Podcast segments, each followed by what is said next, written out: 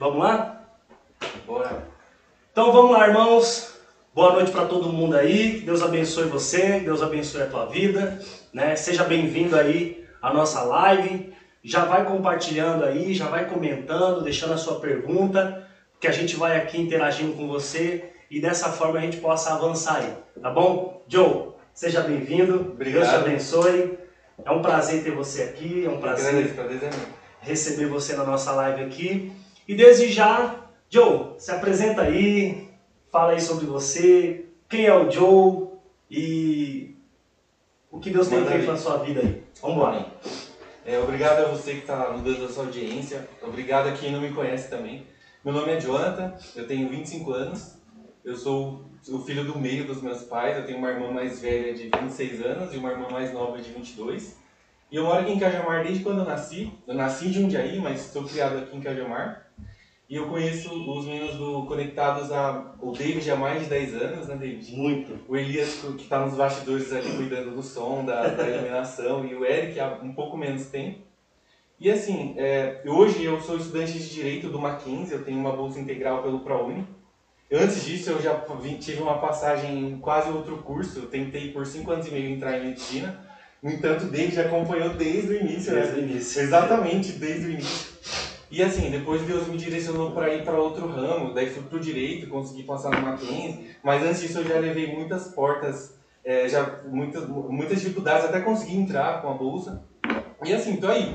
Daí agora iniciei uma empresa nova, com uma- um propósito totalmente diferente daquilo que eu, que eu- um desafio totalmente novo, algo que eu nunca imaginei viver, tanto no evangelho quanto na, na faculdade, na minha casa, família, né? É uma coisa assim que eu priso muito também. Sim. E é isso, eu sou o Jonathan. Amém, amém. Cara, você viu aí que a gente tem bastante coisa para falar. Eu espero aqui a sua pergunta para a gente possa responder. Mas vamos dando continuidade aqui na live, ok? Jonathan, é, como foi a sua chegada na, na, na- na vida cristã? Como você chegou à igreja? Né? Você foi convidado ou você foi porque você ouviu alguém falar e quis ir? Como foi assim a sua chegada dentro de uma igreja cristã hoje? Bom, eu iniciei o, o evangelho assim desde criança. né? Sim. Meus pais já, já criaram eu e minhas irmãs com princípios cristãos, né? Então minha mãe e meu pai eles vão na igreja desde sempre, desde adolescente. E assim, eu digo que eu nasci na igreja praticamente. Sim. Então assim, eu comecei, eu me vou desde criança, então meus pais sempre criaram a gente com esses princípios cristãos. Então assim, eles até hoje, né? Eles são bem intolerantes com, com, com, é, com a desonra, com mentira, Sim. tudo que a Bíblia condena, eles também condenam. Sim. Então, assim, a gente sempre andou no, no prumo, né? E, assim, eu cresci na igreja, numa igreja tradicional até os meus 15 anos. Então, assim, eu sempre tive essa vivência na igreja Sim. de ir pra escola dominical aos domingos, é, sempre de manhã, né? À noite, culto, é, participar do grupinho de crianças, que eram os cordeirinhos, né? Cordeirinhos de Cristo. Também, depois na fase adolescente. Então, quando eu tinha 15 anos, eu saí. Mas, assim, não é porque eu estava na igreja que eu tinha uma infância tranquila. Sim. Porque assim, eu tive muitos problemas de, de imagem, de aceitação. Porque assim, quando eu nasci, eu nasci com um problema genético nos olhos, né? Então eu tive estrabismo até os meus 12 anos, foi quando eu fiz a cirurgia. Então isso me deixava muito retraído, né? Como os meus pais, eu vim de uma família muito simples, então assim, meus pais não tinham muito estudo, não tinham muito conhecimento, não tinham muito acesso à saúde. Assim, Sim. o SUS de, de, deixa eu ver, de 10, 15 anos atrás era bem diferente de hoje, né? Bem, E assim, é, eu nasci com esse probleminha e tal. Daí quando eu tinha. Sempre tive o olhinho torto e tal de criança, então isso já tipo, me pegava muito. Porque assim, eu não tinha contato com as pessoas, não conseguia olhar nos olhos das pessoas, né? Daí quando eu tinha mais ou menos uns 8 anos, minha mãe me levou no médico, né? Daí eu passei por um, por um hospital e tal, eles me receita- receitaram óculos. Comecei a usar óculos achando que resolveria meu problema. Daí resolveu meu problema por um tempo. Daí nessa fase eu acabei quebrando meu óculos, né? Daí regrediu tudo que, tudo que o tratamento estava tava fazendo. Daí eu fui encaminhado para a cirurgia. Quando eu tinha mais ou menos uns 12 anos eu fiz cirurgia, né? Fiz a cirurgia de estrabismo. Só que, cara, eu sofria muito bullying na escola. Tipo, sabe aqueles bullying bem. aqueles bullying cruéis? bem, que você fica bem desmotivado. Então, assim, isso me trouxe muitos problemas de autoestima, de aceitação, depressão, sabe, ansiedade. Então, assim, quando eu tinha 11 anos eu fiz a cirurgia, resolveu totalmente meu problema, 99% de, de cura, 100% de cura, né? cura. E assim, só que todas essas raízes ficaram. Então, assim, por mais que eu cresci na igreja, eu tinha esse acompanhamento, eu tinha esse cuidado, né? Era pastoreado, tinha contato com a palavra, ainda assim tinha muitas raízes que eu precisariam ser tratadas bem mais no profundo. Sim, sim. Daí, dessa fase de 12 a 15 anos, cara, foi assim, uma das fases mais complicadas da minha vida. Por quê? Porque era a fase, cara, que eu não tinha ânimo pra nada. Então, assim, eu não tinha amigo, eu ia pra escola de uma. Eu sempre gostei muito de estudar, desde criança, sabe? De ler, eu lembro que eu tinha muitos gibis Sabe, eu lia muito é, coisa de super-herói também até hoje, né? Vocês sabem que eu gosto muito. Então, assim, eu sempre gostei de estudar. Só que, cara, eu não tinha ânimo nenhum pra ir pra escola, não queria ir pra escola, porque eu, tipo, sofria bullying por conta disso. Mesmo depois, já, já não conseguia conversar com as pessoas, não conseguia falar em público, não conseguia, sabe, estar no mesmo ambiente rodeado Nossa. com outras pessoas. Daí, cara, quando eu tinha exatamente uns 15 anos, eu saí da, da, dessa igreja que eu ia tradicional, fiquei uns meses sem ir foi quando eu fui na, na outra igreja que tinha uma pegada um pouco mais radical, tipo uma, uma pegada um pouco mais, digamos que tratava mais com Sim. jovens, tal. E assim, cara, quando eu fui era um mundo totalmente diferente, imagina, crescer numa igreja tradicional depois você ter contato com uma, com, com uma, uma pegada totalmente diferente. Uma, parece que tem uma liberdade, né? Mais Sim, diferente. Sabe, uma igreja tipo agitada, que bate palma, que tem várias pessoas que, tipo, você faz várias outras coisas fora da igreja, né? Porque hoje Sim. a igreja é o quê? A igreja é tirada para fora, para. Né? Não é estar dentro de um, de um ambiente. E, cara, nessa aí eu conheci Jesus verdadeiramente. Porque assim, eu lembro na minha mente assim, muito fresco quando eu tinha uns 7, 8 anos, eu aceitando de Jesus. Sempre chorava muito, sempre senti muito a presença de Deus. Desde criança tinha um tratar assim. Só que, cara, eu sempre tive uma imagem de Deus um pouco diferente. Tipo, um Deus um pouco mais tirano, sabe? Sim. Que a religião te, te traz, isso, né? Aquele, aquele o Deus de barba branca, é, tipo, mal-humorado. E assim, cara, quando eu tinha 15 anos, eu tive um tratar totalmente diferente com Deus. Eu lembro até hoje que fui para um acampamento, né? É, acampamento de jovens, eu não lembro se era outubro do dia do, quando eu tinha 15 anos, do, do ano ali, de 2011. Uhum. Cara, eu lembro que eu tive um, um, um apego com Deus, tipo, com o Espírito Santo de uma forma tão grande que eu queria sempre sentir aquilo. Eu lembro que a gente estava num acampamento assim, e cara, tava aquele mover, aqueles louvores bem antigos, tipo, era, não sei se era o Antônio Cirilo, o Nívia Soares, que era bem aquela pegada. Você tinha mais ou menos quantas idades? Tinha 15, 15, 15 anos. anos. Então assim, eu vivi uma vida da igreja, mas um pouco fora da igreja, sabe? Não tinha tanta, tanto aprofundamento com, com a palavra assim. Daí, cara, quando eu tinha 15 anos, eu fui ver esse acampamento e Deus me tocou assim, cara, que eu sentia meu peito lá. Sabe quando você sente uma coisa, você não explica? Que só quem realmente. é, já sentiu pra sim, falar, né? Sabe falar. Cara, e eu, Deus me trouxe uma alegria, mas uma alegria tão forte que, cara, eu nunca senti aquilo assim, de uma forma, sabe? Eu vi que, daí eu entendi que eu era amado, eu entendi que eu era escolhido dele. Cara, daí nisso Deus começou a tratar com a palavra. Daí nesse mesmo ano eu conheci o pastor Júnior, que é o nosso pastor aqui. Sim. Cara, eu lembro assim até hoje, que ele me chamou no Messenger do, do Facebook e perguntou assim, falou assim, Jonathan, eu vou te discipular, não sei se ele me chamou de Joe já, é que ele chama todo mundo de filho, né? Sim. Falou, Jonathan, eu vou te discipular e você vai e a gente vai começar a trabalhar né, na sua vida para você se desenvolver e tal. Eu lembro que ele me mandou uma mensagem assim: que, quais são os o, o, que que você enfrenta hoje? Cara, lembro nitidamente. Falou assim, o que que você enfrenta hoje? Quais são as suas guerras, suas dores? Eu lembro, cara, que tipo eu, sou, eu sempre fui muito sincero, né? Vocês me conhecem, sabem que eu sou assim. Eu lembro que eu escrevi, ah, eu sofro de inferioridade, eu sofro de, de depressão, de ansiedade. Daí comecei a falar, carregou tudo ali. Daí eu só lembro que ele mandou assim, amém. Vamos marcar um dia pra gente se encontrar. E, cara, eu tinha um complexo que eu não conseguia olhar no espelho. Porque, assim, como eu não conseguia conversar com as pessoas, não conseguia olhar nos olhos das pessoas, mesmo depois de ter feito a cirurgia, Sim. eu tinha que tirar isso de mim, né? Daí eu lembro, cara, que eu tinha muita. Como fala, eu lembro que eu ia nos cultos, nessa, antes de, de dos 15 anos na igreja, sempre tinha aqueles cultos que as pessoas ministravam cura. E eu, cara, eu sempre, tipo, sempre fui. Buscando. Sim, eu sempre tive muita fé, assim. Daí eu chegava e falava assim, não, vou ser curado. Chegava em casa, olhava no espelho, meu torto. Então, cara, isso foi. Sabe, por isso que eu acredito que eu tive eu, não tanto aproximação com o Espírito Santo, com o Senhor. Por quê? Porque eu entendia que ele não, não queria me curar, Sim. sabe? Então eu acabava ficando aquela mágoa. Imagina, você tem mágoa de Deus, cara. De Deus. Porque... Daí, cara, eu lembro que depois que eu fiz cirurgia, conheci o pastor quando eu tinha 15 anos e tal. Daí eu lembro que ele marcamos um discipulado, daí a gente foi subir pro quartinho, né, que, aquele corredorzinho lá do matadouro. daí eu lembro assim que a gente chegou na, no quarto do pastor e tal. Tava só nós dois.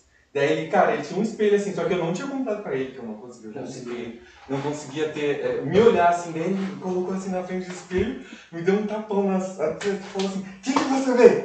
Falou assim, o que, que você vê? Cara, eu tive que olhar pra mim e falar tudo o que eu via. Sabe, cara, e depois desse dia que ele trabalhou na minha vida, eu comecei a trabalhar na minha segurança, sabe? Na, na minha autoconfiança, sabe? Trabalhar também, entender quem eu era, que eu era filho, que eu não precisaria, sabe? Ser levado por esse tipo de sentimento de, de de angústia, sabe? Eu entendia quem eu era.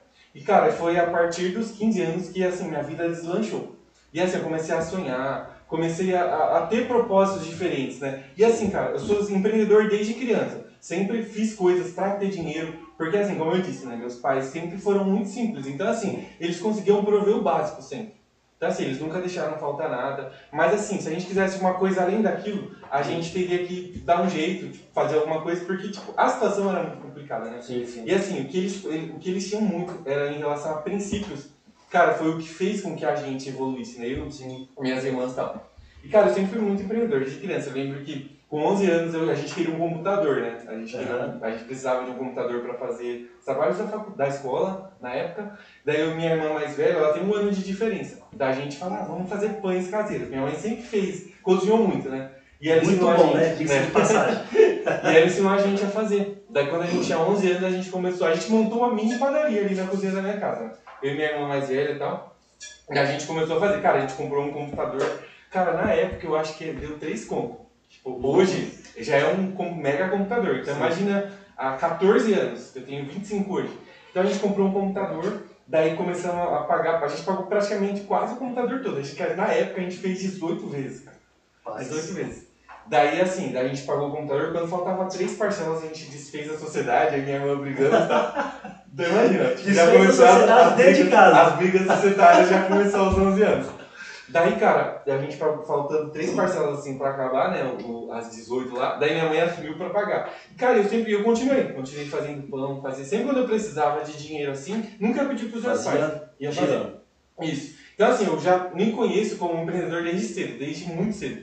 Então, assim, depois eu queria trabalhar em escritório, desiludi disso e fui trabalhar no escritório aos 18 anos, né? Foi quando eu já sabia, aos 15 anos eu já sabia que eu queria fazer medicina, Sim. né? Daí peguei, é, achava que seria muito fácil, achava que, tipo, a mentalidade, né, de quem vem da escola pública, né? Tipo, a gente tem uma defasagem muito grande de ensino. Então fui pra, pra- é, com essa mentalidade, aos 15 queria fazer medicina, sabia que ia ter um caminho um pouco longo, mas eu achei que saindo do ensino médio já ia direto, né? Daí, cara, peguei, saí do ensino médio, né, com 17 anos, fiz o Enem, foi aquela, tipo, aquela, aquela derrubada, assim, que eu entendi que eu ia precisar entrar num cursinho. Daí fui fazer um técnico em radiologia, que eu consegui pelo Enem, com a minha nota mesmo sendo muito baixa, isso era no ano de 2013. Fui fazer esse, esse, esse, é, é, esse técnico em radiologia, fiz dois anos e sabia que, e mesmo assim estudava pro Enem, trabalhava, tra- tipo, trabalhava muito, ia pro, pro técnico, estudava pro Enem, então, cara, quando eu decidi fazer exatamente, tentar entrar em medicina mesmo, que já, tipo, já tava três anos tentando, assim, mas de uma forma não tão, tão é, como diz, é, constante. Daí quando eu tinha, terminei esse técnico, eu tinha 20 anos, eu fui pro cursinho. Daí fui fazer o cursinho num cursinho mais caro de, de Jundiaí, porque eu falava assim, ah, vou numa qualidade muito boa de ensino, porque isso vai me colocar Vai bem à te frente.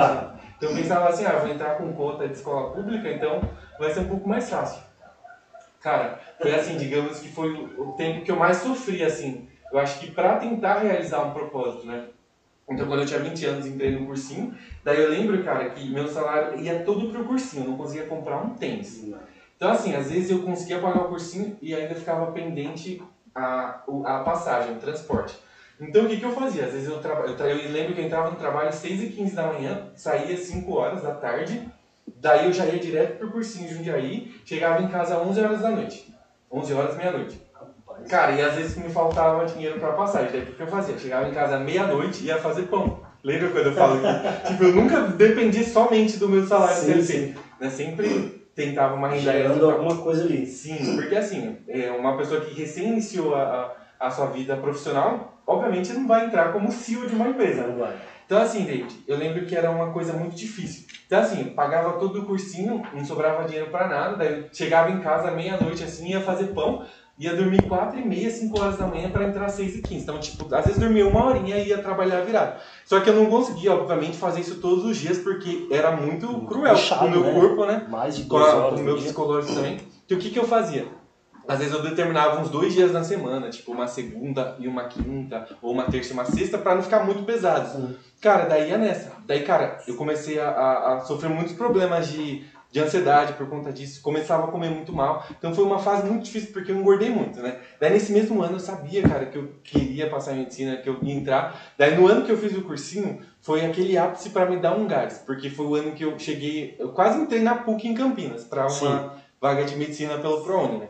Eu lembro que eu não passei, acho que por 24 pessoas. Pra quem, tipo, sabe que às vezes tem Né. 300, 400, 500 pessoas na sua frente, é uma colocação muito boa, Muito né? boa. Daí, beleza. Quando eu tinha 20 anos, eu terminei esse ano inteiro aí com o cursinho. Não passei, né? Obviamente. Daí eu já saí, no meio desse ano, eu saí do, do meu trabalho e já sabia que eu queria ir pro intensivo, porque eu precisava daquele chacoalhão. Sim. Né?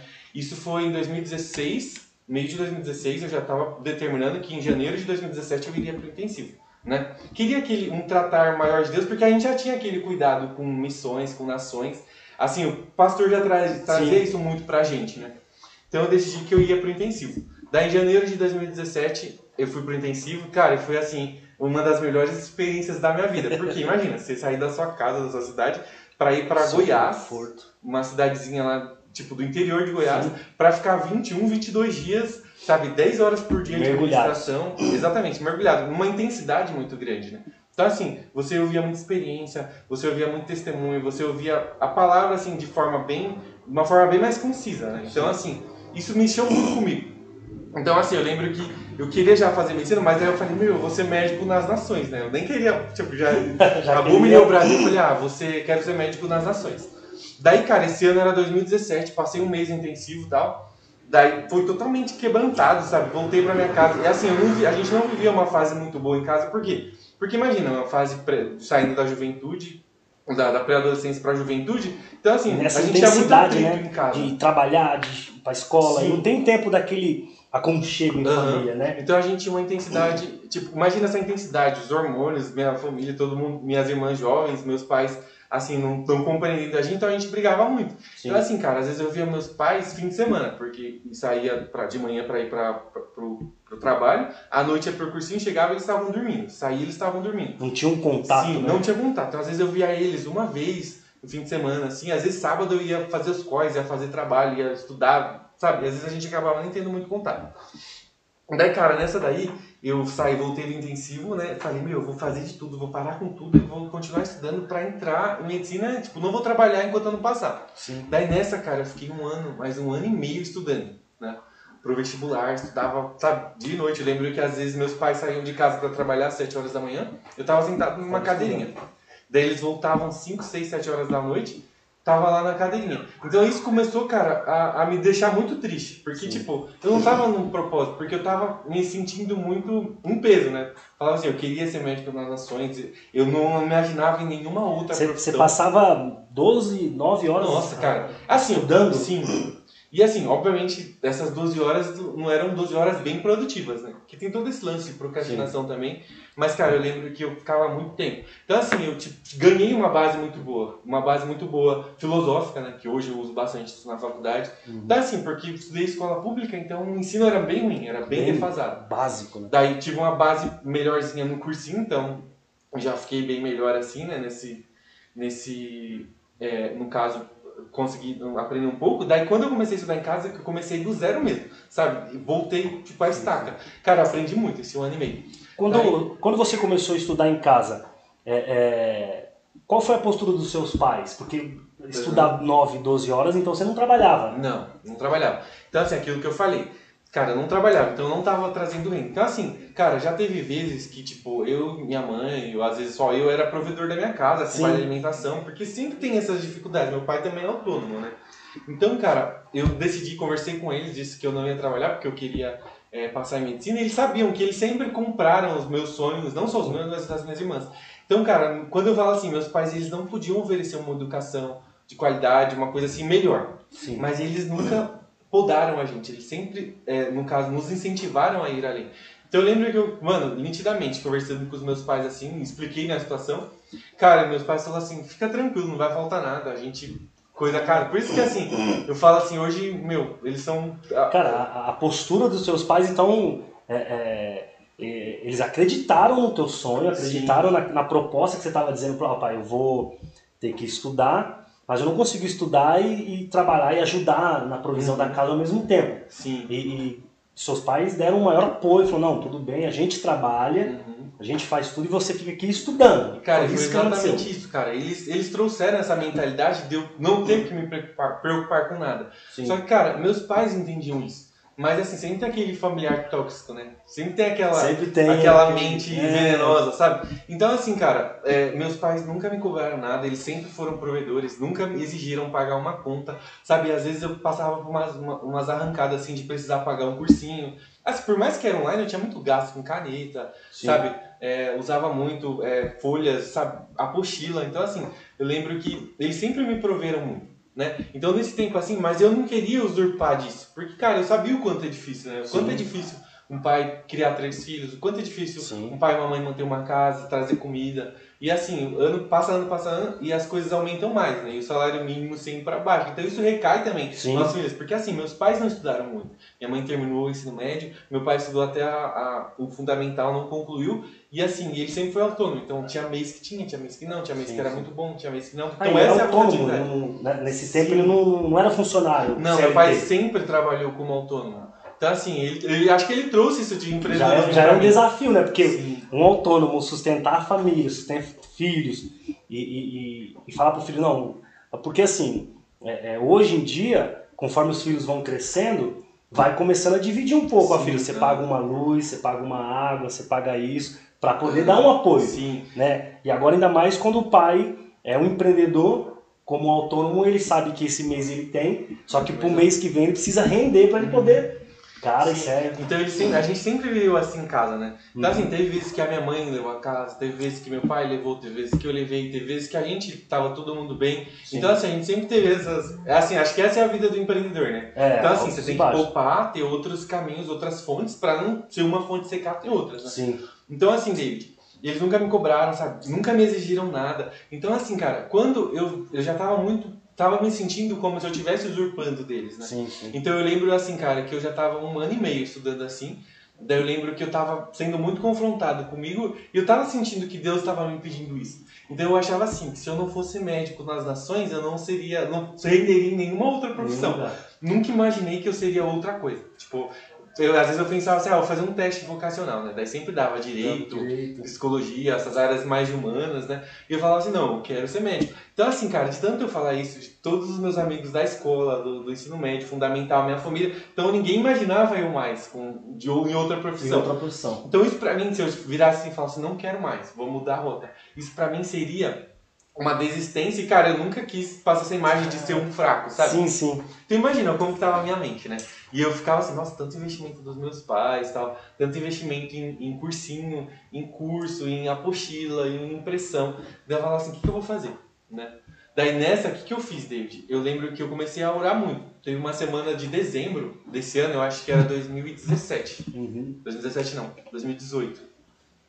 Acho que é 17 mesmo. Isso mesmo. Eu lembro, cara, que eu tava. Eu fiz o Enem e tava um nível muito acima daquilo que eu estudei. Então, assim, imagina, eu tava 3, 4 anos já estudando de forma bem complexa. Daí, tipo, levei uma bomba na prova. Eu sabia que eu não iria muito bem, né? Eu lembro que nesse ano que eu fiz Enem, eu tinha feito, acho que mais de 60 redações. Eu tinha todos os temas possíveis, poderia citar tudo possível, sabe? Então, é, já tinha técnica. Até aí você vê o que, que aquele sonho de ser um médico já não. Sim. Começou. Sabe, eu comecei a trabalhar com a minha realidade, né? Então eu vi assim que, cara, eles não estavam me trazendo prazer, não tinha mais prazer em estudar, não tinha prazer mais em sentar para estudar. Então aquilo se tornou um peso. Imagina um peso gigantesco nas nossas costas, assim, bem pesado. Caralho. Daí, cara, eu lembro que foi uma semana de dezembro. Eu lembro que depois que eu tinha feito a prova, eu entrei numa crise de, de, de, de identidade, sabe? Uma crise bem pesada, assim. Que eu lembro que eu fiquei umas duas semanas, sabe? Não saía do quarto, ficava pensando. Tava me sentindo muito mal, sabe? Porque eu falava assim, como que eu vou falar pra minha família que eu não quero mais?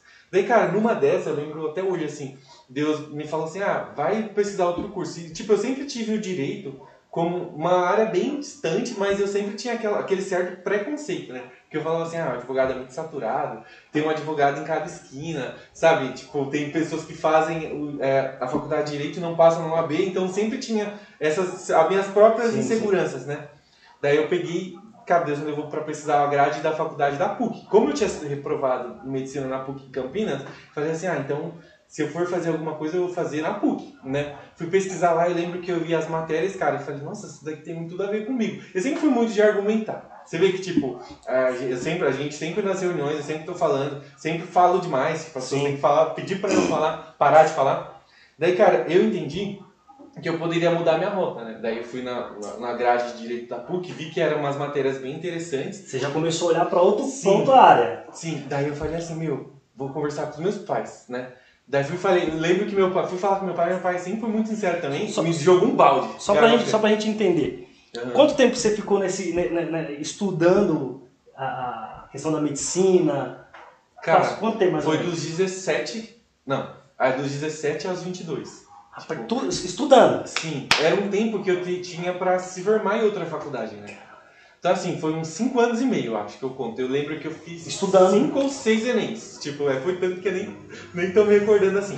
Daí eu lembro, cara, que eu falei assim, ah, vou conversar com os meus pais, né? Vou falar pra eles que pra eu chegar... tô pensando em desistir da medicina e fazer outra área. Eu lembro que eu cheguei pro meu pai, assim, meu pai tava na sala, e falei, pai, eu acho que eu vou fazer direito, nossa. Daí ele veio com balde de água fria. Você estudando 5 anos ali intenso, seus pais apoiando, todo mundo apoiando, de repente você chega e fala, pai, vamos mudar. Sim, daí eu lembro Rapaz. que eu falei assim, pai eu acho que eu vou fazer direito. Dele, não.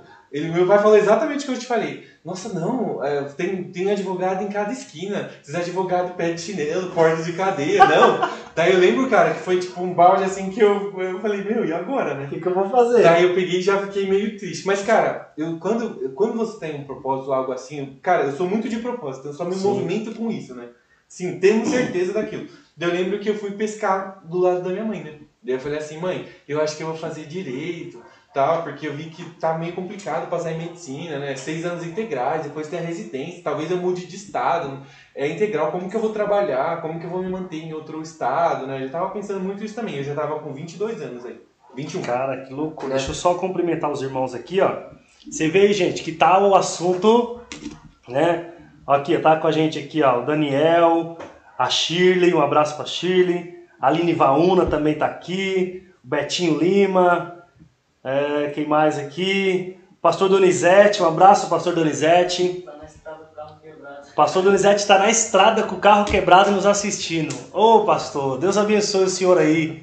Deus vai enviar o anjo mecânico dele aí, em nome de Jesus.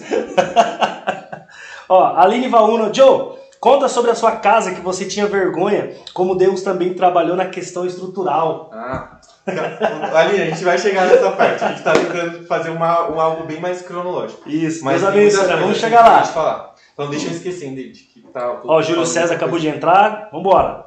Tá, então, Júlio, o, o David, daí, cara, eu lembro que eu fui pescar pro lado da minha mãe, né? Eu falei assim, mãe, eu acho que eu vou fazer direito. Só que, cara, mãe geralmente tem sempre essa coisa de mais sensibilidade, sim, sim. né? Sabe, ela sempre analisa mais o, o, sofrimento dos filhos. Assim, o pai já é mais provisão, né? Daí eu lembro que minha mãe falou assim, não, faz mesmo. Já faz um tempo que eu vejo que você tem... Todas as pessoas falam no meu trabalho lá que você é muito... Você argumenta demais. Tudo você quer resolver no Procon. Eu lembro que ela citou isso. Então eu acho que vai ser bom para você. Porque ela viu, cara, tava meio quase impossível, né? Porque você imagina um pobre sabe, que não tem dinheiro para pagar uma faculdade, precisa entrar com bolsa. Então, cara, uma naturalmente absurda. Já é muito difícil, né? Então, nas, aos olhos naturais é assim. Sim. Eu sabia que era possível por Deus, sim, pelo sim. esforço, porque uma hora é, você acaba conseguindo êxito, né? Mas aí você percebe que é, é, Deus ele te deixou Sim, a fazer. Cara. Ele me né? deixou tranquilo. Ele Sim, ele me deu livre-arbítrio. E mostrou para você, olha, é, isso é bom, é legal, mas ainda não é isso. Sim, exatamente. É uma outra Daí eu lembro que minha mãe já acendeu uma chama dentro de mim. Ela falou, não, vai mesmo tal. Eu acho que tipo, tem tudo a ver com você, você, você argumenta muito, você nunca se dá por vencido, você vence as pessoas com argumento. Daí eu falei, ó, oh, será que você já, é um na, advogado? Já corre na veia o advogado. Nossa, daí já, já, já uma chama cresceu dentro de mim, né? Daí eu lembro que eu falei, pronto, vou aplicar para direito, né? Só que, cara, eu precisaria trazer isso para as pessoas, explicar para as pessoas, dar uma justificativa. Por quê? Cara, quantos de vocês ofertaram na minha vida em oração? Sabe? Sim. Sabe, ouvia os meus lamentos, falava que era difícil, choravam comigo quando eu era reprovado. Daí eu lembro que era na última semana de dezembro, já já tinha decidido fazer, não tinha contado pra ninguém, só a minha casa, que era meu pai, minha mãe, minha irmã, sabia? Daí eu lembro que eu precisava trazer uma justificativa.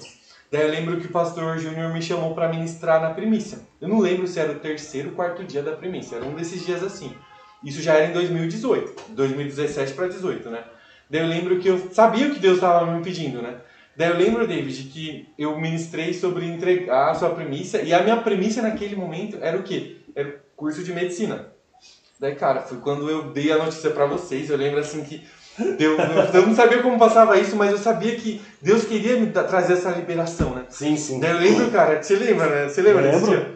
Cara, eu lembro que eu ministrei, acho que eu ministrei uns 40 minutos, eu só chorava, falava assim, olha, Deus me pediu isso, sabe, me pediu isso, eu Foi, tive foi que entregar. violenta. Sabe, foi- faz, faz um tempo já que Deus estava trabalhando no meu coração. Daí, o mais engraçado de tudo é que vocês sonhavam tanto comigo que quando eu falava chorando, eu olhava assim, todo, todo mundo Todo chorando, mundo chorando. Você chorando, eu lembro nitidamente Todo você chorando. Lembro assim, meus pais chorando, porque assim, todo mundo sonhava comigo. Então, Sim. assim, eu falava assim, cara, se, se um dia eu não puder ser médico, eu, como que eu vou frustrar todo esse povo, né? Como que eu vou mostrar para as crianças dessas pessoas, para minha família, para as pessoas que é possível, né? E eu sempre me pegava em Lucas 1,37, né? Uhum. Porque para Deus todas as coisas são possíveis. Daí eu ficava assim, meu Deus, meu Deus. Daí, cara, depois disso saiu um peso das minhas costas, né? Daí eu falei assim, ah, pronto, agora pro direito Agora é a hora. vou, te- né, vou aplicar para alguma dessas faculdades, vou entrar, né? Daí eu tinha a PUC, a USP e o Mackenzie como as opções ali, né? Também, ó, tipo, fala assim, fiquei tanto tempo estudando para tipo, pra uma, pra ir para uma faculdade inferior, né? Assim, inferior assim, ensino, não vai me dar tantas oportunidades. Daí eu já falo assim, nossa, o pessoal vai falar assim, nossa, Jonathan já, já é arrogante. Cara, só que eu nunca liguei muito para essas opiniões alheias, né? Eu- as opiniões da minha família sempre contavam muito mais. Sim. Daí coloquei como é, prioridade uma dessas faculdades, né? Isso era 2018 já. Daí eu falei, ah, vou usar minha nota para entrar. Daí eu lembro que eu coloquei a, a PUC em primeiro lugar, a PUC em São Paulo, e o Mackenzie em segundo. Eu lembro, cara, que em todos os anos a minha nota era suficiente para passar tranquilamente na PUC. Naquele ano, eu não sei o que aconteceu. Olha Deus, cara, Deus faz umas coisas absurdas. Deus faz uns Eu negócios. lembro que aconteceu que não formou turma. Imagina, é, uma, uma PUC é uma, a faculdade mais cara de São Paulo para direito, né? Uhum. Privada mais cara, até mais cara que o Mackenzie. Daí eu lembro, cara, que não formou turma. Daí eu falei, pronto, acabou a minha vida, o que, que eu vou fazer? Como... Eu achei que uma coisa ia ser, tipo, tão instantânea assim. Na hora. Daí o Mackenzie era a segunda opção, virou primeira. Eu lembro que eles me chamaram para levar a documentação, levei a documentação. Daí lá naquela ansiedade, não passei por 11 pessoas. Tipo, daí pronto, acabou, ca- chorei, cara. Chorei, chorei, chorei, chorei. Porque eu falava assim, meu, tanto tempo estudando, não consegui passar, agora o que, que eu vou fazer e tal. Só que, cara, o, o Mackenzie, que era a minha praticamente terceira opção, me, se tornou primeira. Porque eu fui levar a documentação, eu passei no quarteirão, assim, da consolação ali, que eu imaginei, eu vi aquela imensidão, um prédio muito bonito, sabe? Tudo limpinho, sabe? Eu entrei dentro lá e tal, via, tipo, aquela, aquela, aqu- aquela imensidão de gente, pessoas diferentes, que eu falei, meu, eu quero isso daqui, por que eu não posso daqui? Daí eu ignorei a PUC, nunca mais quis tentar entrar na PUC. Daí eu sabia que eu poderia tentar de novo no meio do ano, né? Daí continuei, usei a mesma nota, isso já era no meio do ano. Daí eu lembro que, cara, apliquei lá para direito noturno no Mackenzie e tal. E, cara, e dentro de mim eu sabia que ia dar certo. Sabe quando você tem total certeza que vai dar certo? Só que, cara, eu já tava tão calejado de tantas, é, tantas reprovações que eu já entrei naquele, naquela certa insegurança. Meu, será Sim. que dessa vez realmente vai dar certo? Tratado Mas- de, de Mackenzie, né? Um nome, Sim. nossa, parece que é tão distante. Mas daí eu fiquei assim, imagina o filho do Reginaldo, da Celina, do Gato Preto, Nasceu no morava, Gato Preto. mora num bairro bem. não tem nem asfalto, sabe? Tudo, tudo escuro. Como que um moço desse vai estudar no Mackenzie? Mackenzie. Daí, cara, eu lembro assim que no dia que ia sair o resultado, né? Eu lembro que eu fiquei o dia inteiro ansioso. Tipo, é uma coisa que Deus tá trabalhando muito em mim. Cara, essa ansiedade, eu lembro que eu não queria comer, tava trabalhando, trabalhava no cartório nessa época. Cara, e eu ficava o dia inteiro assim, mano, vai sair, vai sair, vai sair. E eu sabia que ia sair 8 horas da noite, que geralmente era um padrão, né? Sair sempre a lista 8 horas. Eu lembro, cara, que eu já tava naquela assim, eu falei, eu, quando cheguei em casa, eu cheguei seis e pouco, fiquei até umas 8 horas. Quando eu vi que saiu a lista, eu lembro que eu tava com o celular assim na mão, eu abri a lista, mas eu não fui ainda pro direito. Eu, eu peguei assim, coloquei o celular no peito, comecei a falar com Deus. Falei, eu fiz essa seguinte oração, falei, Deus, essa é a última vez que eu tento. Meu eu tô Deus. no meu limite. Eu não vou tentar mais entrar na faculdade.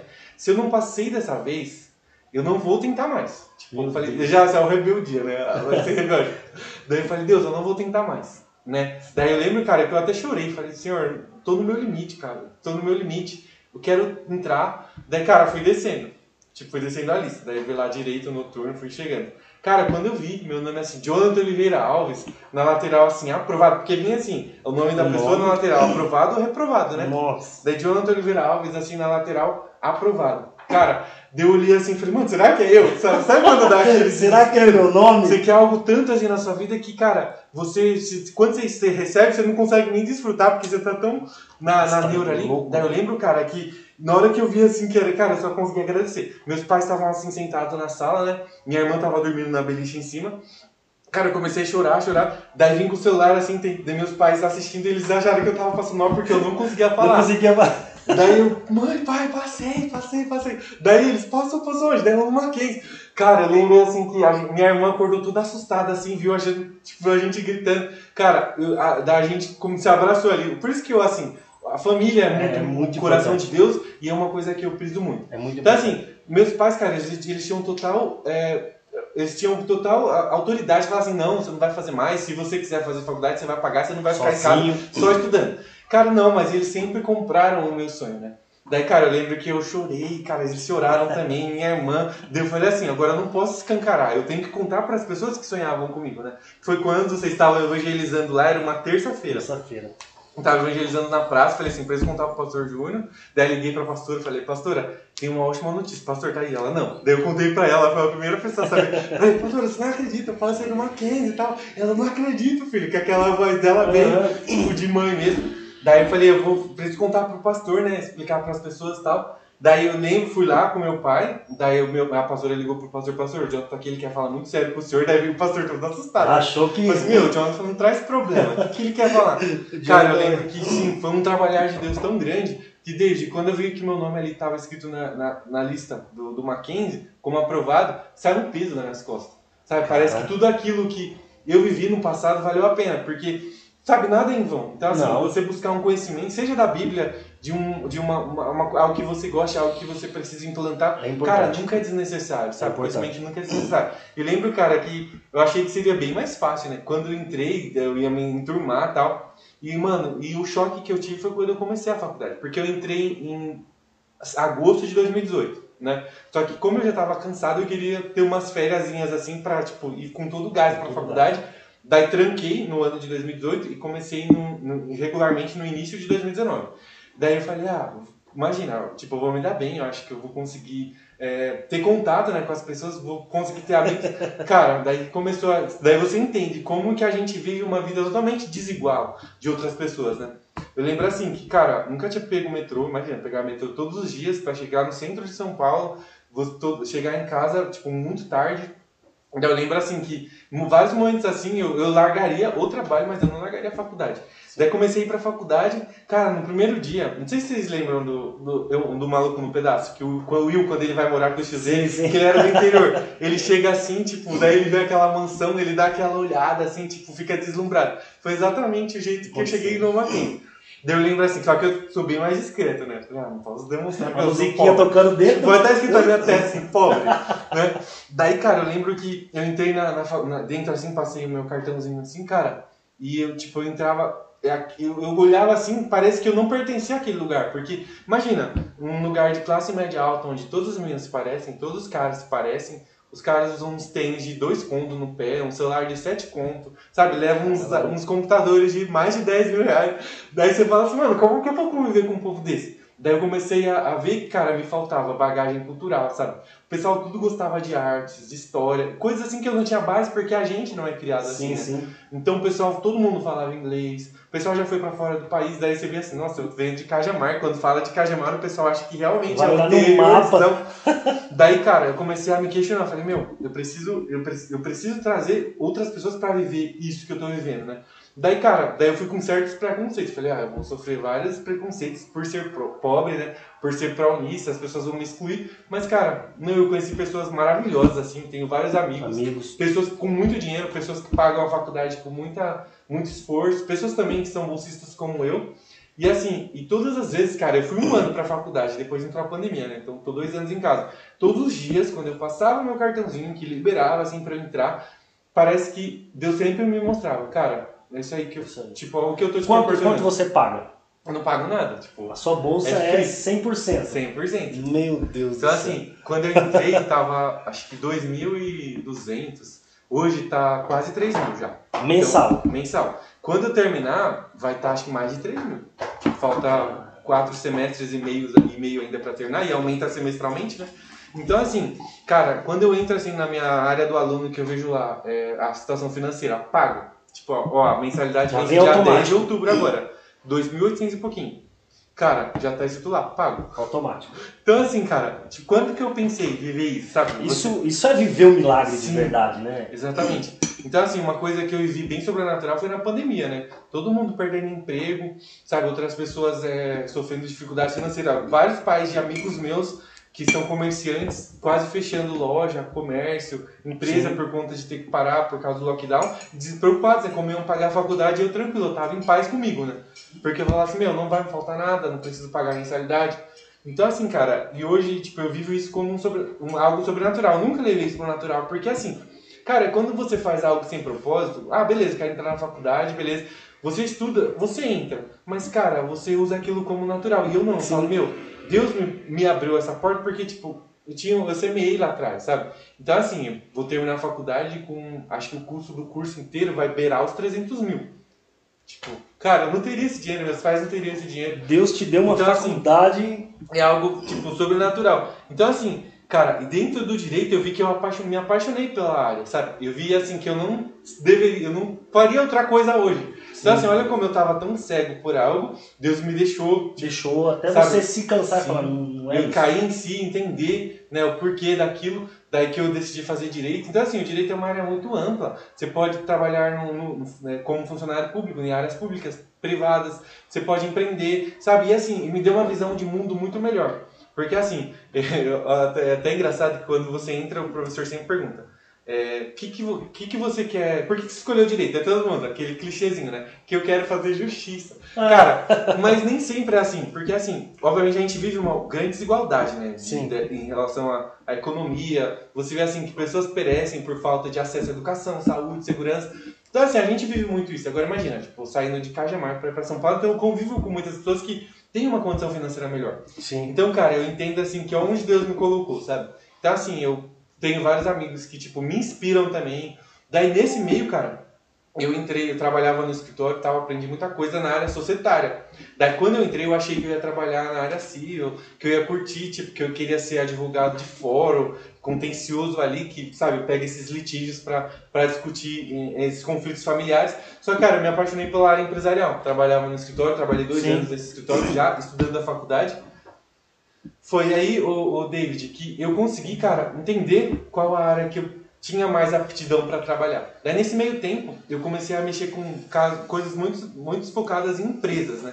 Que a, o que, que é, seria a área societária? São todos esses conflitos societários, sabe? Essas exposições societárias, é, que seriam voltadas para sócio, sabe? Então, assim, comecei a trabalhar com isso, com abertura, alteração, baixas de empresas, inscrições tributárias, inscrições em órgãos. Então, eu comecei a entender como funcionava. Gostei muito das matérias da faculdade que tinham isso. Então, quando chegava as matérias, eu já tinha uma base muito boa, porque eu aprendi muito na prática. Sim. Daí, nesse meio tempo, cara, eu comecei a entender que ha- havia uma grande defasagem dessas áreas hoje. Porque as pessoas, quando falam assim, ah, se precisar abrir uma empresa, elas já, se, já ficam desesperadas, Já né? Porque elas lá. imaginam que, nossa, vou ter que pagar tributo, vou ter que, fa- vou ter que abrir inscrição na prefeitura, então daí que entra eu.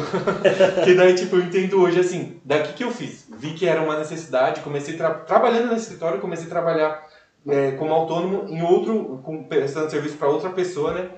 Daí, cara, pra, um, pra uma pessoa que tinha um outro escritório que prestava o mesmo serviço, tipo, oferecia meu serviço e tal, cobrava por processo. Cara, isso já trabalhando e tal.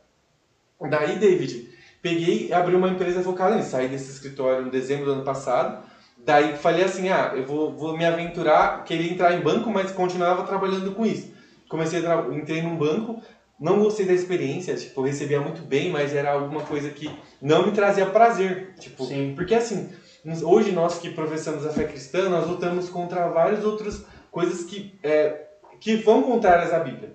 E assim, cara, essa Quebra empresa que eu. né? Sim. Esse, esse lugar que eu trabalhava tinha uma, uma, uma linhagem muito progressista. Então investia em, em coisas que a gente, como cristão, abomina, que a Bíblia condena. Então, assim, resolvi sair. Tipo, trabalhei um tempo, não curti a experiência, vi que não era aquilo que eu queria, não me trazia paz. Daí eu pedi demissão. Pedi demissão, assim, tipo, com a cara e com a coragem. Falei, ah, eu vou. Eu vou, vou empreender. Daí foi aí que deu aquele pontapé. Eu lembro que eu saí da empresa dia 28 de maio desse ano. Comecei a abrir uma empresa focada nisso, nesse processo societário. Comecei a trabalhar com várias pessoas. Então, cara, Deus é tão perfeito em tudo que ele faz. Quando a gente tem um propósito, ele leva a gente para sempre caminhar sobre esse propósito. Então, cara, ele trouxe até as pessoas. Então, assim, hoje eu trabalho com pessoas que têm princípios, daqueles princípios que eu acredito. Então, assim, eu não tenho chefe, então eu trabalho para mim mesmo. Então, assim, eu entendo que eu não vendo um serviço, eu vendo o benefício do meu serviço. Sim. Então, assim, parece papo de coach. né? Você olha e você fala assim, é um papo de coach, tá, velho? Não. Vai trazer uma palestra no fim para vender um curso. Mas, cara, e hoje, assim, eu tenho vivido uma experiência muito abrangente nessa É, de questão onde, de onde empreender. você veio, né? Sim. É, é, uma pergunta aqui, ó, pra gente poder voltar um pouquinho. O Elias tá perguntando assim, ó, Joe, como é ser um jovem cristão na faculdade? Deve ser uma pergunta que muitos fazem, né? Sim, cara. Assim, é, quando você entende qual é a sua missão dentro da faculdade, você sabe que Deus te deu uma oportunidade, assim, pra estar num lugar com várias pessoas que pensam diferente, porque, cara, é muito bom quando as pessoas pensam diferente, porque você aprende muito com elas. Você aprende, porque hoje muitas coisas ensinam. Cara, mas eu acredito que a atitude ensina muito mais. Então, assim, cara, obviamente eu sabia que eu ia chegar na faculdade, ia chegar subindo no, no auditório lá, pregando pra todo mundo, porque, cara, isso vai afastar as pessoas. Sim. O evangelho ele é pregado mais com palavras, mais com atitude do que com palavras. Exatamente. Então assim, cara, quando eu cheguei na faculdade, eu conheci algumas pessoas, outras, umas pessoas cristãs, outras que tinham filosofias de vida totalmente diferentes que a minha, A bagagem cultural totalmente diferente, é, professavam fé diferente. Então assim, e eu sabia por ser uma faculdade presbiteriana, porque é o que? Universidade Presbiteriana Mackenzie. Uhum. Lá dentro tem uma capelinha é, da igreja presbiteriana e tem, se eu não me engano, são 10 a 12, não, são de 12 a 15 grupos cristãos que se unem, então você vai Sim. no que você mais curte. Daí não sei se você conhece o Descent, que é o do Dan- Dunamis, Sim, que é sim. o Theo Hayashi. Uhum. Então eles tinham um grupo na faculdade também, nunca consegui participar porque eu trabalhava, chegava um minuto para começar a aula, assim, um minuto, dois minutos. Não consegui participar. Então assim, cara, por ser uma faculdade mais aberta à fé, você professar sua fé, você não precisa seguir também, era muito mais tranquilo. Só que assim, tem muita, vamos falar, muita, é, as pessoas que pensam diferente de você. Então, cara, como que você chega perto dessas pessoas? Com exemplo, sabe? Sim. Com as suas atitudes, fazendo trabalho em grupo, que é uma coisa assim que eu tô aprendendo muito a lidar com pessoas que pensam Que diferente. de aproxima demais as pessoas. Sabe? né? Então você sabe aquilo que você carrega. Você sabe a palavra que você acredita. Então você não vai se corromper. Porque assim, eu já vi muitas histórias de pessoas que foram pra faculdade, se corromperam, né? Sim. Sabe? Entraram em- em- nessas questões filosóficas. E assim, cara, eu achei que eu seria um impedimento pra minha vida quando eu tivesse algumas matérias que fossem focadas mais nesse senti- sentido. Mas, cara, isso só me aproximou mais de Deus. Então, quando eu falo assim, quando eu entrei na faculdade, eu tinha uma visão mais abrangente do mundo. Então, eu comecei a entender a desigualdade, comecei a entender porque, como cada poder funciona, sabe? Comecei a entender qual é o papel, sabe, do, do cristão na sociedade, até dos cristãos advogados. Então, assim, cara, me deu uma visão totalmente diferente. E, assim, acho que a melhor definição para como ser um cristão na faculdade é ser exemplo, sabe? Sim. É, transparecer a imagem de Jesus, ser o mais parecido com ele, sabe? É, tentar trazer as pessoas para perto, não, é, é, no caso, afastá-las. Eu acredito Sim. que seja a É, melhor é forma. mais pregado com atitude, com Sim. amor, né? Independente de, de, de, de crer. É, você conhece pessoas lá que não proferem a fé cristã? Sim, acho que a grande maioria Tem contato? pessoas, sim, a grande maioria das pessoas que eu conheço não professam. Assim, da minha roda de amigos, eu acho que umas três, três pessoas, três, quatro pessoas. E assim, eu converso com muita gente. Mas assim, cara, mas são pessoas que eu tenho uma abertura para falar sobre, sobre Jesus. A gente tem umas, uma, uma- uns debates, né, sadio, de como, Sim, sim. como, como a Bíblia ah, funciona, porque assim, tem muitos debates hoje. Hoje tem uma grande polarização, uma segregação. Obriga as pessoas a, a, a defender um regime, a se você, você precisa sair de cima do muro, você é de esquerda, você é de direita. E cara, hoje eu entendo assim que há essa grande separação. Então você precisa entender sobre esses assuntos para conseguir discutir sobre esses assuntos, né? sim. Então assim, cara, é, pra mim é bem tranquilo. Assim, não, não é porque é uma Mackenzie, é uma faculdade presbiteriana, porque as pessoas que estudam lá, nem todas Nem professam a fé. Assim, por ser uma faculdade sem fins lucrativos, com um ensino muito bom, então tem pessoas de todos os tipos. Sim. Como a gente estava é, é, é, falando com, com, do início né, sobre empreendedorismo, sobre essa, essa mentalidade que o Jonathan tem falado que desde criança né, sempre gerou ali o seu recurso, sempre trabalhou. É, é, e hoje tem crescido ainda mais uma, uma geração, um povo que quer viver do, empreendedor, do empreendedorismo. É, qual, qual, seria o conselho que você deixaria para esses jovens, para essa grade de pessoas que muitas das vezes não está satisfeito com o salário, não está satisfeito com a empresa que está trabalhando, né? se sente ali preso, porque ah, eu preciso estar tá aqui trabalhando porque se eu não trabalho eu não tenho salário. Qual seria a ideia que você tinha para deixar para essa galera aí? Bom, é, aqui no Brasil, é, acho, acho que já tem uma, uma certa cultura das pessoas serem empreendedoras desde cedo. Então, assim, não sei se é, você viveu isso, mas eu já vi pessoas, eu já vivi isso. Sempre desde criança, ah, fazer uma vendinha, vender limonada, vender coisas assim. Então, assim, cara, o brasileiro já tem essa cultura de empreender, né? Então, assim, você vê que, tipo, o momento de desespero, as suas desempregadas, a primeira coisa que elas vão fazer, vou vender algo. Então, assim, o empreendedorismo, ele já, é, já tem essa cultura. Apesar que o Brasil, assim, não tem, não tem governos que, é, no caso, levam as pessoas a empreender com incentivos. Então, assim, é muito burocrático. Hoje é muito mais burocrático do que, tipo, há um tempinho atrás. Então, assim, David, o conselho que eu daria para as pessoas é ter um foco. Assim, é, eu, quando eu comecei a, a minha empresa, eu vi, eu vi que eu não deveria ser igual, igual a todo mundo. Então, assim, eu teria que me destacar no atendimento, eu teria que me destacar na, na, na consultoria que eu prestaria aos meus clientes, eu teria que me destacar em, é, deixa eu ver, em cuidado, sabe, em conhecimento. Então, assim, eu acredito que a melhor coisa hoje para uma pessoa que quer empreender é foco, sabe? Pesquisar algo rentável, algo assim que não te, te tire tanto, te gaste tanto, é, você se doe tanto e você não tenha tanto retorno. Porque assim, hoje para você lucrar, quando você vende algo, é assim, é, é, muito mais difícil do que quando você vende um serviço, né? Sim. Quando você vende um serviço, geralmente você consegue ter um, um lucro bem melhor. Então assim, vê aquilo que você é bom, é a pessoa que perguntou, é, ver aquilo que você é bom, ver aquilo que você pode é, avançar no reino. Porque Sim. assim, além de tudo isso, cara, a gente tocou num ponto bem importante, que era sobre as empresas hoje, tem todo esse, esse lance progressista, sabe? E acaba afastando as pessoas. Então, assim, hoje eu tenho estudado bastante sobre o tema de empreendedorismo missional. Que seria o quê? Uhum. Você ter uma empresa e você destinar parte desse, desse lucro, desse faturamento, para causas sociais. Sim. Por exemplo, causas de moradores de rua, dependentes químicos, é, é, orfanatos, missões, né? Que é aquilo que a gente acredita. Sim, sim. Então, cara, é um dos propósitos que eu tenho também. Então, assim, já comecei, já ofertei na, na nas ações com, com 10% do faturamento da empresa é destinado para isso. Então, já entra como uma despesa para minha empresa. Então, assim, cara, quando você tem um propósito, você caminha sobre esse propósito, você vai, sabe, sem medo, sabe? Não, não pode ter medo. Então, assim, você usa todas as ferramentas que você tem. E, cara, além de tudo, é estudar muito, sabe? É estudar sobre marketing, arte de vender, sabe? Tem muitos livros bons que ensinam muito sobre bom. vendas. Porque, assim, mesmo que você não venda um produto, mas você venda um serviço, ainda assim você vai precisar Precisa. chegar no seu cliente.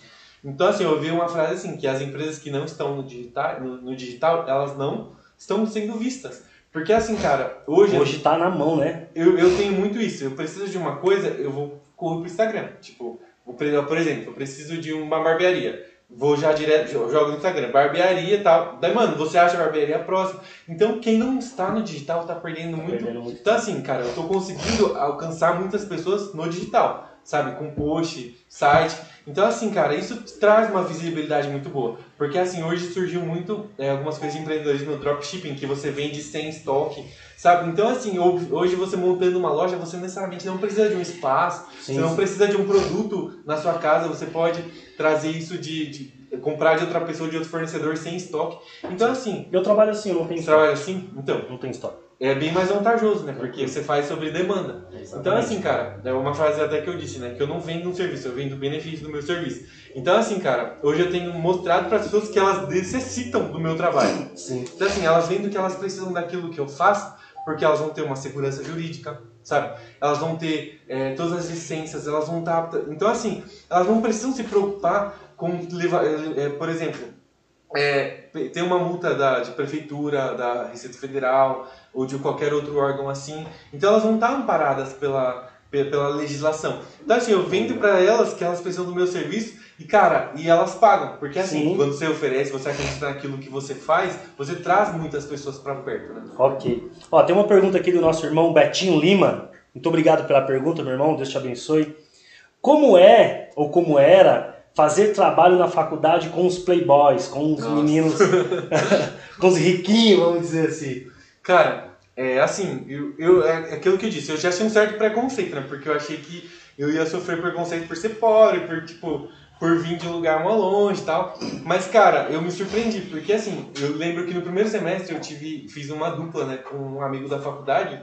Cara, ele é muito rico, certeza. E ele estudou um dos colégios mais caros de São Paulo, que é lá na Paulista e tal. Daí imagina, você que vem de escola pública, daí eu, meu, eu tinha medo de até entregar o meu trabalho escrito para ele. Dá medo assim, de chegar Nossa, perto. ele vai corrigir, tipo, ele vai mudar tudo que eu tô escrevendo e tal.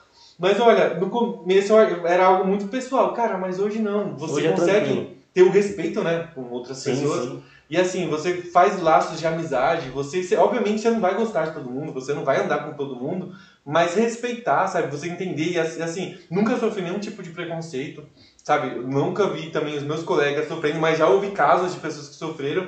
Mas assim, cara, é, a princípio era bem difícil, mas hoje é, a gente leva de letra. Quero agradecer o pessoal aí, ó, a Shirley, o Betinho, a Aline Vauna, a Aline, a pastora Aline Tastino. É, como a Aline Vauna tinha falado aqui no, no, no, nos posts aqui em cima aqui, você chegou a ter vergonha da casa que você vivia, da casa Sim, que você morava? Cara. Que assim, você já foi em casa várias Sim. vezes, você viu, né? Que tipo, eu moro num bairro, tipo, que é, aqui em Cajamar, é o bairro menos investido, né? Uhum. É o bairro mais antigo, mas é o que menos investe. Então, não tem saneamento básico, não tem asfalto, então quando chove é aquele caos, as casinhas são de madeira. Então, assim, eu morei a minha vida inteira em casa de madeira, né? Então, assim, cara, então, ah, entrar no Mackenzie, entrar numa faculdade boa, sabe, conseguir ter uma, esse, como que fala, é, poder estudar com qualidade, sabendo que, tipo, é, eu, eu, eu, eu, batalhei por aquilo, então isso me pegava muito. Então, assim, por muito tempo eu tinha muita vergonha na minha casa por ser de madeira. Uhum. Eu falava assim, não levava as pessoas. Então, assim, Deus foi trabalhando muito isso, sabe, sobre as origens. Eu sabia que meus pais davam um duro. Daí, depois de um tempo, até conheci a Vaona nessa época, acho que eu conheço ela há 10 anos também. Foi bem nessa época que eu comecei a conhecer, é, me, me identificar mais com o Evangelho, começar a ter esse relacionamento Sim. com Deus, conhecer ela. E a gente tinha muita vergonha, não só eu como minhas irmãs também, então a gente não levava ninguém em casa. Cara, Deus foi trabalhando, hoje a gente construiu praticamente parte dela, né? E, cara, Deus tá. E tá só avançando, né? Sim, exatamente. Agora é o tempo de avançar. Sim, cara. Então, assim, hoje eu olho para trás, assim, eu vejo tanto o caminho árduo, sabe? Sim. Só que, cara, em tudo a gente foi recompensado. Então, assim, você, você compara isso com o evangelho, você vê, cara, que tudo é possível, sabe? Não é porque, tipo, o meu sonho era entrar na faculdade, era estudar com qualidade. Eu sei que no futuro eu vou, vou ter muitas oportunidades também. Mas, cara, hoje você vê que, tipo, é, meu, minha família foi pega por isso. Meu, quando eu voltei do intensivo, meus pais já viviam um evangelho, aquele evangelho do, do pão e do peixe, sabe? Sim. Que traz as pessoas com, com aquele evangelho falsificado, com barganha. Uhum. Tipo, se você precisa dar para você ter. E eles sempre foram pegos por evangelho assim. Eu lembro que eu voltei do intensivo em 2017 totalmente transformado, né? Então eu vim com aquela, aquele evangelho de reino, de investir em povos não alcançados. E tipo, eu lembro que eu falava para eles assim as experiências, as coisas que eu ouvi, e eles choravam, sabe? Foram tão pegos que nessa, cara, eles abriram a mente tipo, para esse evangelho de reino, esse evangelho que não tem uma aparência visível, que tá dentro de nós. Então, cara, é, hoje, tipo, eu vejo que Deus tá proporcionando muitas coisas. E, mano, meus pais estão vivendo uma fase muito boa, entendendo né, qual é o propósito deles em Jesus. Então a gente vive em total harmonia. Sabe, eu acredito que se não tivesse semeado lá atrás, há 10 anos, nessa Sim. peleja assim, eu acredito que, cara, hoje a gente não estaria vivendo isso. Sabe, eu vejo assim, tipo, na pandemia mesmo, é todo mundo desesperado, né? É, não sei se vocês passaram por isso, com medo de perder emprego. E, cara, é. e Deus, sabe, no meio da Bacana. pandemia, parece que eu ganhei mais dinheiro na pandemia do, que... do que antes é. do porque, tipo, muitas pessoas precisando fazer trabalhos assim, do, desses que eu presto. Então, assim, fiz parceria com várias pessoas. E hoje, cara, Deus tem, tra, tra Deus tem colocado esses parceiros. Então, assim, uhum. hoje eu tenho parcerias com, com, com escritórios de Vargem Grande Paulista, é, de Cajamar, tenho parceria de São Paulo, Atibaia, sabe? É, tem vários outros lugares assim de São Paulo. Então eu vejo, cara, que Deus vai te dando a oportunidade quando tem um propósito. Igual assim, um propósito, cara, você tem que caminhar sobre esse propósito. Porque assim, às vezes a gente acaba se, é, se perdendo por muito pouco, né? Então, sim, cara, sim. quando o foco é ganhar pessoas, investir em pessoas, extravar pessoas, pode ter certeza Exatamente. que as coisas deslancham. E o Rafael também tá com a gente aqui, Rafael Chaveiro, é o teu cunhado, né? É. Rafael, seja bem-vindo aí. Empreendedor. É, aí, empreendedor. É, é... E quando a gente, lá no início você disse que você queria fazer algo para ajudar pessoas, para ir para as nações, e sendo um advogado, não mudou o propósito, né? Não, exatamente. Você consegue ajudar, você, o tanto de pastores que precisa desse apoio, né? Que estão aí, é, muitas das vezes, na mão de, de um governo, na mão de uma prefeitura, porque não sabe o que fazer, para onde correr, qual documento fazer. E, e, você pretende apoiar esses, é, é, essa causa, apoiar essas pessoas, ensinar, é, é, trazer para dentro da igreja essa mentalidade missional, é, de investir, de fazer? Qual seria o seu pensamento daqui para frente agora? Cara, então assim, o propósito não mudou, sabe? Não Só mudou. mudou. a forma Sim. de executá-lo. Então assim, cara, eu ainda sei que eu vou para as nações, mas eu já entendo que o emergencial para investir em povos não alcançados é com, é, com investimento. Porque assim, tem muitos, é, além do investimento, a oração. Mas assim, o investimento também é algo muito bom. Por quê? Porque nem todos vão conseguir pisar numa nação, mas você conseguindo ofertar, você conseguindo manter uma família no campo missionário, você conseguir enviar para outras pessoas, porque assim, cara, isso vai também fazer com que as pessoas conheçam o evangelho, aquele Sim. evangelho que a gente acredita, o evangelho que salva, sabe, o evangelho de Jesus.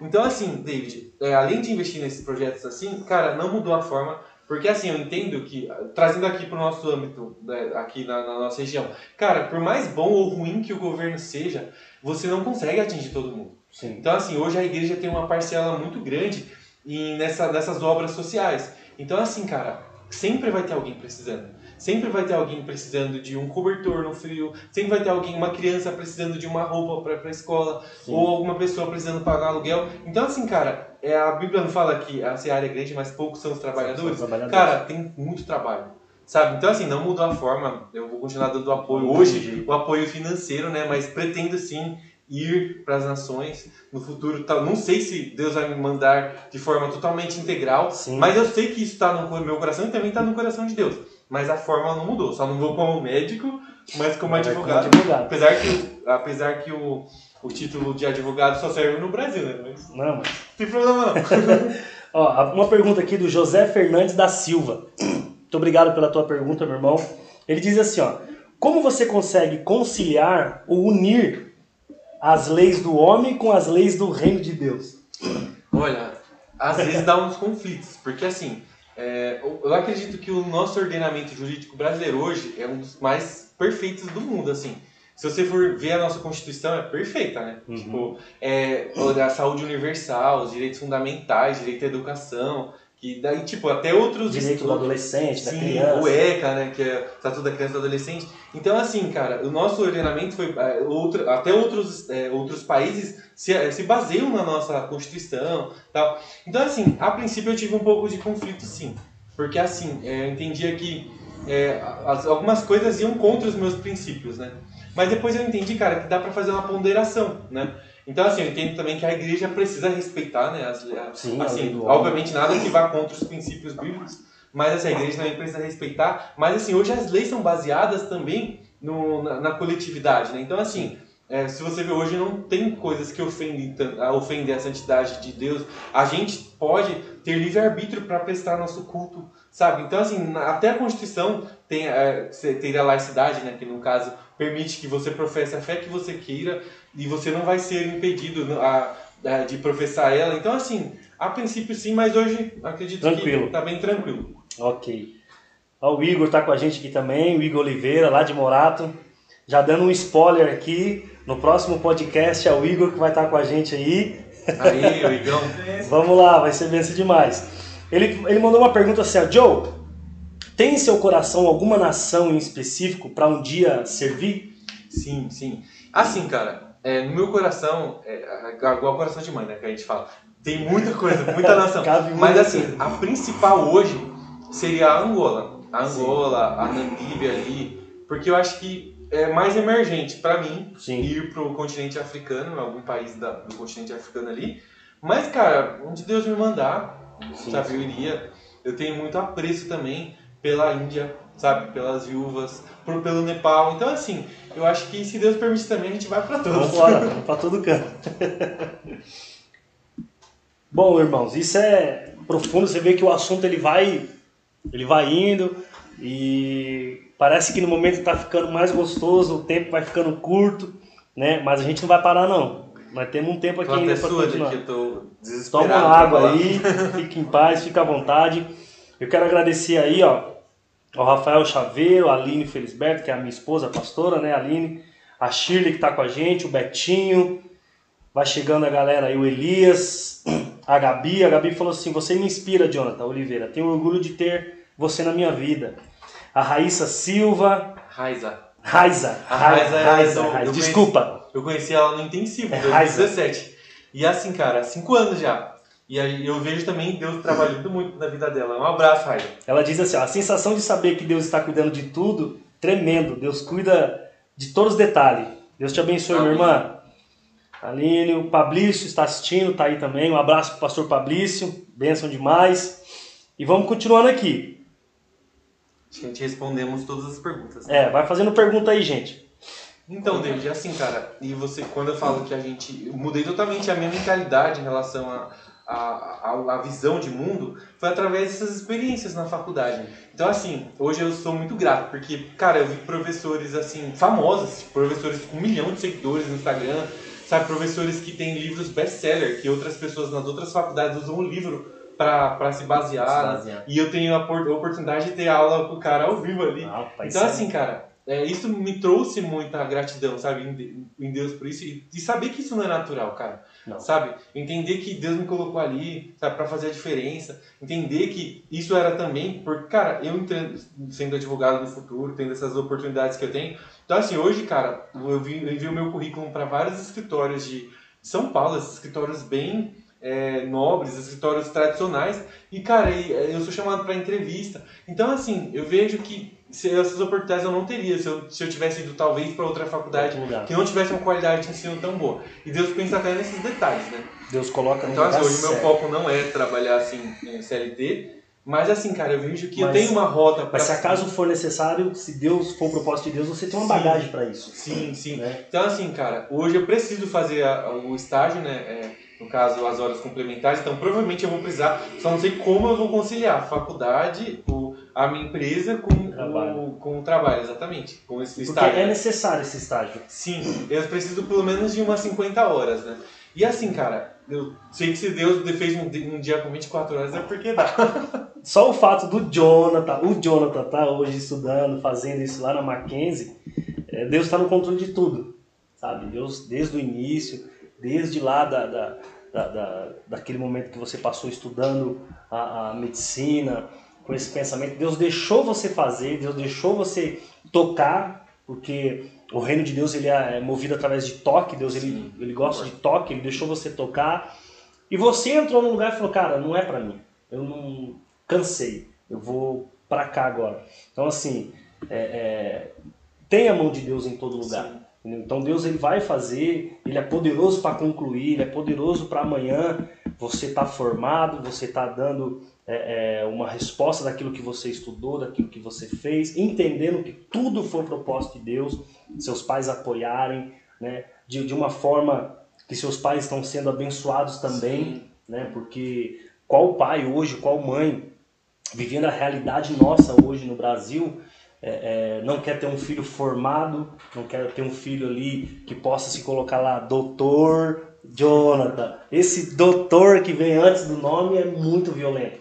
Então, assim, o que Deus está fazendo hoje na sua vida é o que Ele quer fazer em centenas e milhares de jovens da nossa nação. E eu acredito nisso. E assim, é, quando, assim que eu entrei na faculdade, eu inspirei muita gente, sabe? Uhum. Então, assim, até amigos que estudei no fundamental, no, no, no colegial. E assim, eu abri portas, porque assim, eu fui o segundo a entrar na faculdade da minha família. Então, Sim. meus pais não tiveram essa oportunidade. Então, eu tô dando essa oportunidade para meus futuros filhos, para meus sobrinhos, sabe? Depois, logo em seguida, minha irmã também entrou. Então, assim, cara, você vê que a gente muda também a nossa vida Sim. socioeconômica e profissional através do estudo. Então, assim, acho que não é desnecessário. Hoje, quando eu vejo um jovem que não quer estudar, tá dando vontade de dar um tapa na orelha e falando, cara, Acorda você não tá vida. perdendo nada, sabe? Então, assim, hoje não necessariamente você precisa fazer uma faculdade, mas, cara, tem muita coisa que você pode, pode aprender, sabe? Você pode aprender sobre empreendedorismo, você não precisa entrar na faculdade, você pode estudar sobre marketing. Então, assim, tem muita coisa boa na internet. E, e o, o- o que os jovens hoje fica, fica pensando?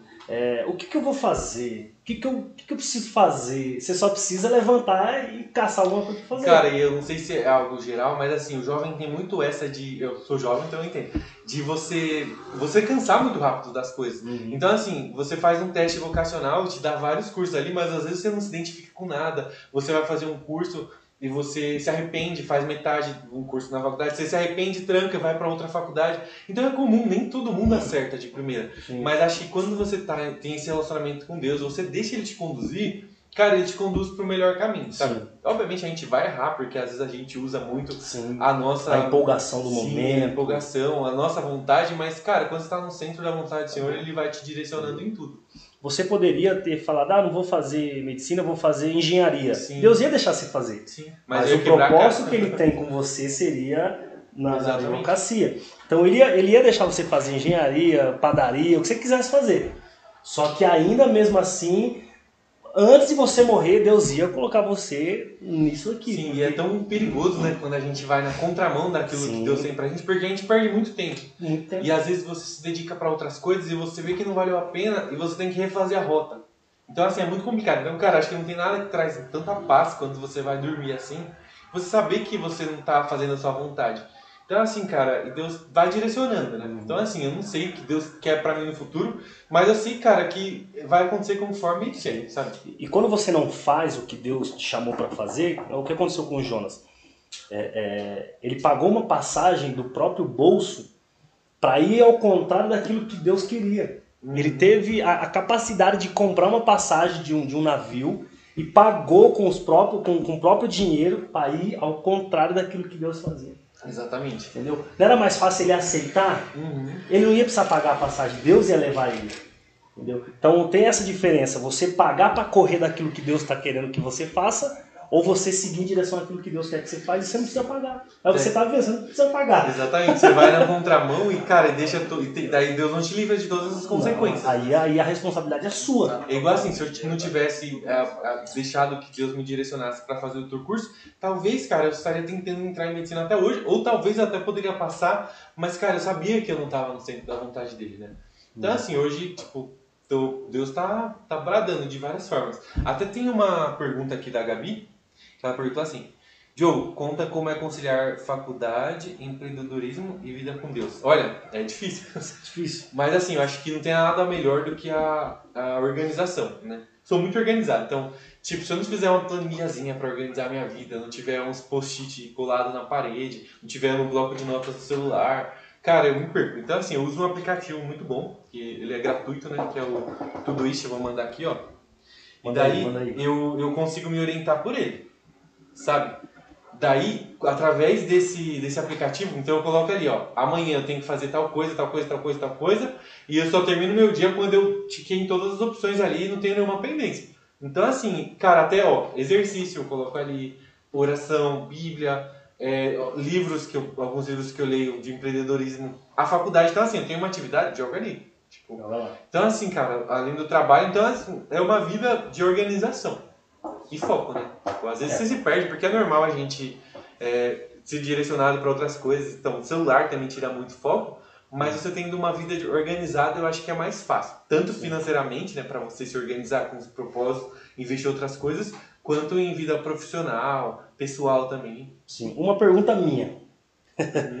É, é, no meio de, de- de toda essa turbulência de vida, de correria, de anotação, é, é, você tem tempo para viver, é, é, tipo assim, sair, comer um lanche, tomar um refrigerante, extasiar, sabe? Eu desliguei do mundo, tô aqui sentado comendo o meu lanche. Você tem esse tempo? Sim, cara. Porque jovem gosta disso. Sim. Mesmo que vá ali na, na praça de alimentação do shopping, que fique ali um pouco, mas o jovem ele quer isso, ele precisa disso. Você tem esse tempo, você faz esse rolê, dá essas. Tem, porque assim. Eu... Porque senão eles vão achar que a sua vida é só. É só trabalhar, né? Estudar. Não, David, tem sim. Então, assim, cara, eu gosto muito de assistir. Assim, faz umas três semanas que eu não tô assistindo nada. Porque eu entrei essa semana de provas, né? então eu tô me dedicando ao, tra ao trabalho e à faculdade.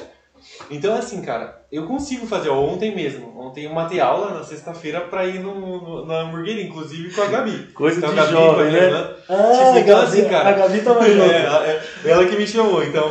ela que me, me fez matar aula. Olha aí. Então, David, eu consigo, cara, é, fazer várias coisas. Então, assim, o mais engraçado é que, tipo, a gente, eu passei a valorizar mais esse tempo de qualidade, esse tempo de lazer, depois que eu entendi que a vida não é só trabalho e estudo, porque você tem Sim. que ponderar. Porque, assim, cara, esse tempo que você passa com sua família, esse tempo que você passa com seus amigos, você cultivando um relacionamento, te dá mais gás. Então, assim, a, a, tipo, a, o- a semana às vezes é tão extensa, tão cheia, é, estressante, que você precisa de momentos assim. Então, cara, sem problema. As- e o bom de ser empreendedor é que, assim, obviamente eu sou muito responsável com as coisas que eu faço, mas, assim, eu não preciso cumprir um horário. Você então eu faço meu né? tempo. Então, se eu quiser ir de manhã no médico, se eu quiser ir, se eu não tiver nenhum outro compromisso, eu vou. Se eu quiser ir sair pra almoçar num restaurante, ficar três horas, cara, nada vai me impedir. Então, assim, eu consigo é, podar bem, conseguir organizar bem o meu tempo com esse tempo de lazer também. Legal. Muito legal, muito bom isso daí. A Gabriela deu risada, que é. Daniel tava. Daniel, Daniel é terrível. Gabriel Daniel. Bom, gente. Eu sei que você está gostando do papo aí, tá muito bom, mas infelizmente as horas já vai se avançando, né? Começamos aqui 6h40 mais ou menos, já tá dando 8 horas, Tem uma hora e vinte já. uma hora Nossa, e vinte. bastante tempo. Deus é bom Se demais. vocês não me pararem, eu vou ficar três horas aqui falando. Deus é bom demais. E hoje, Joe, o que você está vivendo é uma realidade totalmente diferente daquele Joe de, de 15 anos de idade, né? A, a sua família, a tua casa. É, é, como que está o cenário hoje dentro da tua casa, diante de toda é, esses milagres que vocês estão vivendo, de toda essa bênção que o Senhor tem dado na vida de vocês? É, é, como que está hoje o cenário dentro da sua casa, com teus pais? Olha, a gente. Vai ser titio agora, É, mais uma vez. Eu acho que eu vou assistir pela quinta vez, cara. Quinta vez, olha aí. Então, assim, acho que a melhor coisa hoje é assistir, né? Que você não tem a É. responsabilidade de um pai, chorou, dá pra mãe. Então, assim, eu, David, a gente tá vivendo uma fase muito boa. Tanto, e assim, é, essa fase desse relacionamento com Deus, né? Porque a gente tá- meus pais estão entendendo bastante sobre esse evangelho de reino, esse evangelho pra, é, esse evangelho que é mais abrangente, não Sim. aquela coisa que, tipo, te tira tudo.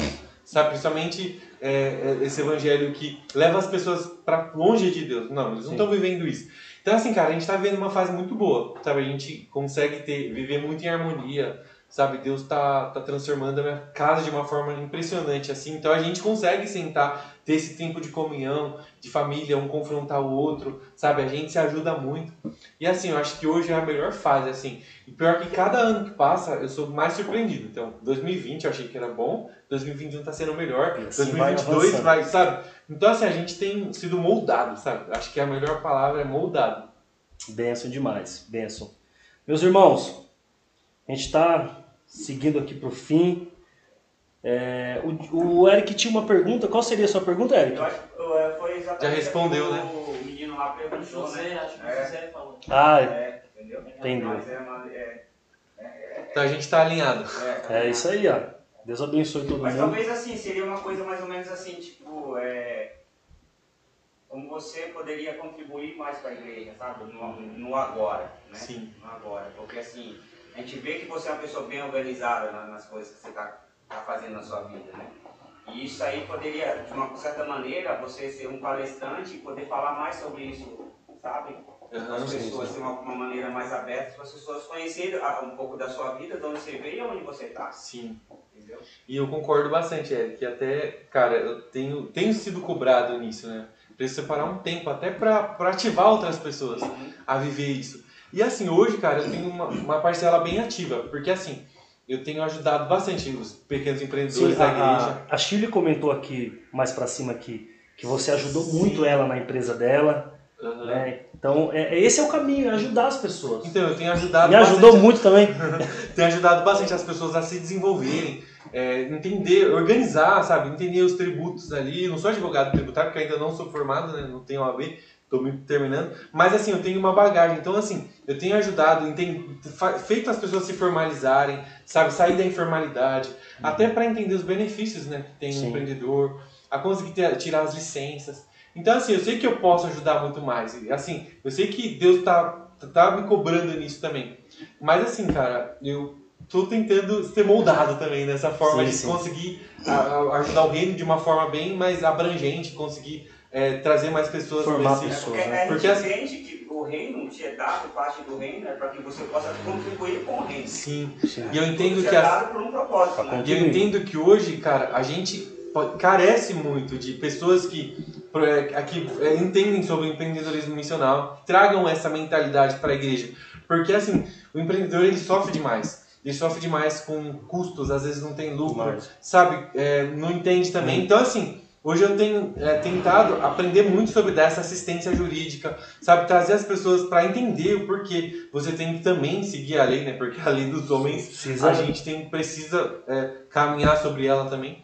Então, assim, eu tenho que amadurecer bastante essa ideia até para trazer um suporte melhor. Isso é bom. Ó, a Gabi também falou, me ajudou muito também, né? E a ideia é essa, cara, é, é pegar pessoas que têm essa veia empreendedora, é, que, que veem oportunidades Uhum. em todos os lugares e colocar um gás. Sim. Porque o que falta muitas das vezes nessas pessoas é, é alguém que chega e fala, cara, isso dá certo. Sim, É, precisa, o caminho, é- porque talvez as pessoas sabem, querem fazer, mas não conhecem o caminho, não sabem como chegar lá. E quando você vai analisar assim umas histórias de empreendedores de sucesso, você vê, cara, que eles começaram do pouco também. Sim. Geralmente sempre numa garagem, igual assim, o Steve Jobs da Apple. Não Sabe? começaram Sim, então assim, quando você tem uma ideia inovadora que você precisa implantar, o melhor passo é criar um plano de negócio, sabe?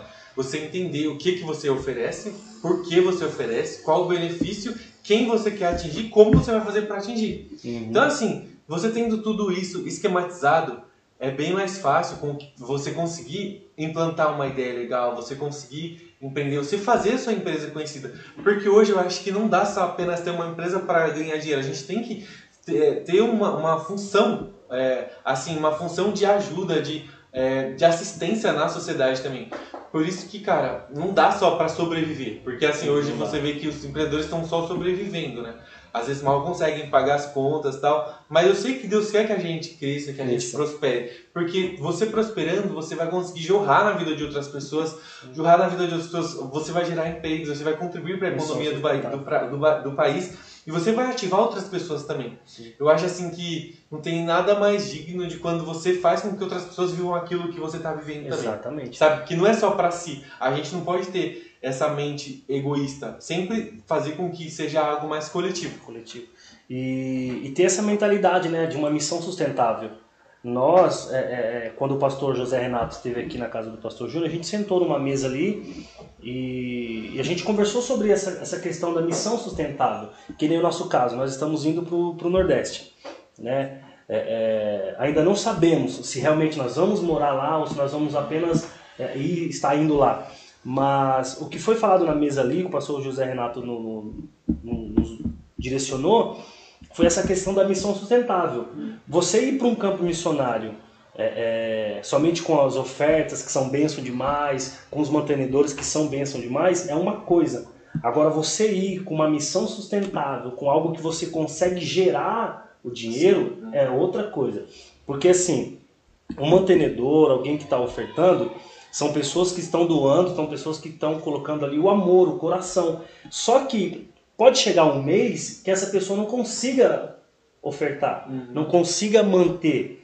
E você que está lá no campo, às vezes, é, é, precisa daquele dinheiro, mas a pessoa lá não consegue mandar, aí começa a é, entrar em conflito a vida da pessoa lá, começa a ter uma dificuldade você que está aqui, Uhum. fica um pouco mais difícil. Mas agora quando você tem uma missão sustentável, quando você consegue gerar o seu próprio recurso, é diferente. Sim. Você fica tranquilo, ó, o irmão esse mês não vai conseguir ajudar, Deus continua Uhum. abençoando ele, mas Deus não deu aqui a missão sustentável e a gente vai gerar dinheiro daqui, Exatamente. entendeu? E, e é o que está sendo feito hoje na, na, na missão, lá no Nordeste, o que está sendo feito lá no Sertão.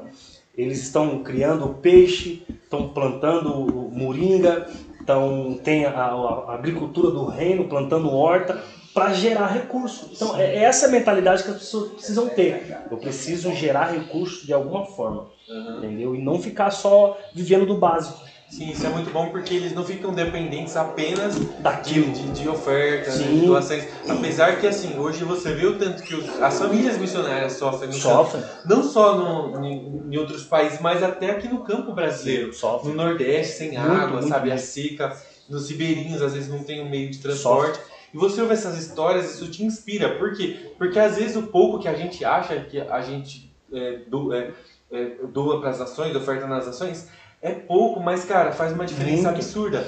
Ó, assim... Hoje, o que sustenta a missão no, no, Brasil ou em qualquer outra nação são as pequenas igrejas. Uhum. Pequenas igrejas, pastores que andam de, de, de, de a pé, pastores que não têm 10 mil, 20 mil pessoas, mas que tem três ali que são fiéis. Então, o que mantém as missões hoje, o missionário no campo, é essas igrejas, as pequenas igrejas. Não, e olha como que é contraditório. Quem menos tem, mais dá. Mais dá. E você analisa hoje, as, as grandes igrejas que possuem templos, elas só investem em estrutura. Só naquilo. Esquecem de, de investir só em povos não alcançados. E você vê o quanto está longe da, no caso, do, do, verdadeiro evangelho. Sim. Cara, então você vê, eu estava até lendo uma notícia que falava sobre as dívidas tributárias de igrejas. Uhum. Cara, é, 50% da dívida eram das maiores igrejas. Então, assim, é, você vê que, cara, nem os próprios tributos para o governo a, a, essas grandes igrejas pagam. Então, acabam sonegando, sabe, investindo em estrutura, esquecendo do povo não alcançado, não oferecendo assistência. Foi, foi por isso que eu falei aqui um, um, um pouquinho atrás uhum. que, o que os que vão precisar da sua ajuda, de apoio, de documento, essas coisas, por onde correr, são os pastores das pequenas igrejas que querem estar é, é, com a documentação em dia, querem estar formal, querem estar tudo certinho com a prefeitura. São esses homens de igreja pequenas que vão procurar a, a, a essa área para poder ajudar, porque realmente é esses caras das igrejas pequenas que querem estar tudo em ordem, o seu o, o documento da igreja, o documento do salão, tudo certinho, porque infelizmente as gigantes Exatamente. Você vê que, tipo, geralmente começando com essa mentalidade, óbvio que Deus vai dar o crescimento. Sim. E, cara, e assim, você viu o quanto o evangelho no Brasil tá banalizado? Tá. Porque você vê, as, eles focam em grandes igrejas para ter bastante oferta, só que acaba não é, fazendo isso com que jorrem outras pessoas e acabam levantando tá império. E não é esse o evangelho de Jesus. Sabe, o evangelho que cuida de pessoas, que é, é, ampara o órfão, a viúva. Então, assim, é, eu tenho uma grande crítica a isso eu vejo assim, até usando a nossa igreja como exemplo, né? A gente sempre faz, paga certinho o contador, a uhum. gente é, presta as contas mensalmente para a Receita Federal. E você vê, cara, que a gente não tem dívida tributária. Então, assim, e as pequenas igrejas, a maioria não tem. Então você vê é, igrejas devendo 60 milhões de encargos trabalhistas, porque acabaram confundindo a, a, é, a função de, de, de, das doações ali. Então, cara, é muito complicado. Sim, e se tratando de, de, de empreendedorismo, como a gente está falando, é necessário. É necessário a gente, como cristão, é, é, entrar nesse, nesse lugar para que a gente possa ser suporte. Sim, concordo. É, agora, no início do ano, o, o Jonathan Oliveira, o, o, um dos presidentes da MCM, em uma de suas ministrações, ele, ele trouxe a atualização da, da, das ofertas mundiais. É apenas 2% de todo o dinheiro que entram na igreja vai para as missões. 2%. Entendeu? Então, assim, se, se eu que sou cristão não tenho essa mentalidade de ser um suporte para um missionário, para uma casa, para uma família, é, eu não estou cumprindo realmente o evangelho que é socorrer pessoas, uhum. que é visitar o órfão, visitar a viúva nas suas necessidades. Né? Eu vi uma postagem no Facebook esses dias dizendo que pessoas estão dentro das igrejas passando fome, sem comida, e seus pastores viajando para Israel para passear. Então, assim, isso é verdade, não é mentira. É verdade. Isso indigna a gente indigna. de uma forma, de uma forma é, bem radical. Bem porque assim, radical. assim, é, você vê que 2% apenas das ofertas vão para as missões. 2%. Os outros 98%. Tipo, a metade vai para a estrutura, outros vai é, para enriquecer luxo, pastores, pessoal. luxo. Sabe? Então você vê, cara, que o evangelho está banalizado. Tá. Mas a gente, como cristão, a gente tem que mostrar um evangelho Sim. diferente. E assim, hoje o Brasil é o segundo país do mundo que mais envia missionários. E a gente tem total estrutura para se, para se tornar o primeiro. Sim. Porque assim, a igreja brasileira é, é muito rica, Muito. sabe? De uma forma geral. Só que tá muito concentrada essas riquezas.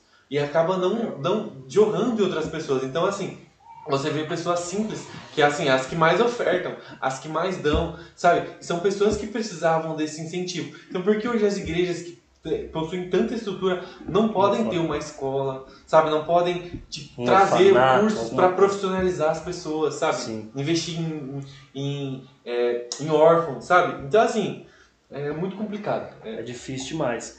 É, Outra coisa que eu queria pau- pautar aqui, a gente está falando sobre empreendedorismo, é, é, você que está me ouvindo, você que está assistindo, você que vai assistir esse vídeo aí, se você congrega num ministério, você está dentro de uma igreja, dentro de um corpo, e dentro do corpo da igreja existem empreendedores, pessoas que trabalham, que vendem, que oferecem um trabalho, que oferecem um produto, meu irmão, compre o produto desse, dessa pessoa, invista na, na, na vida dessa pessoa, invista no sonho dessa pessoa, sabe? A gente tem pessoas dentro da igreja que, que trabalha com isso, faz isso e a gente procura lá fora, sabe? Eu sendo, eu sabendo que meu irmão vende aquilo que eu preciso comprar, mas ao invés de eu ir na loja dele, de eu ir na, na- no estabelecimento dele, na casa dele comprar dele, eu vou comprar lá fora. sim. Entendeu? Então, assim, a gente precisa a, a, ter essa mentalidade de um seguinte: o que, que o meu irmão faz? Ah, o meu irmão faz isso, meu irmão vende isso. Eu vou comprar onde? Lá.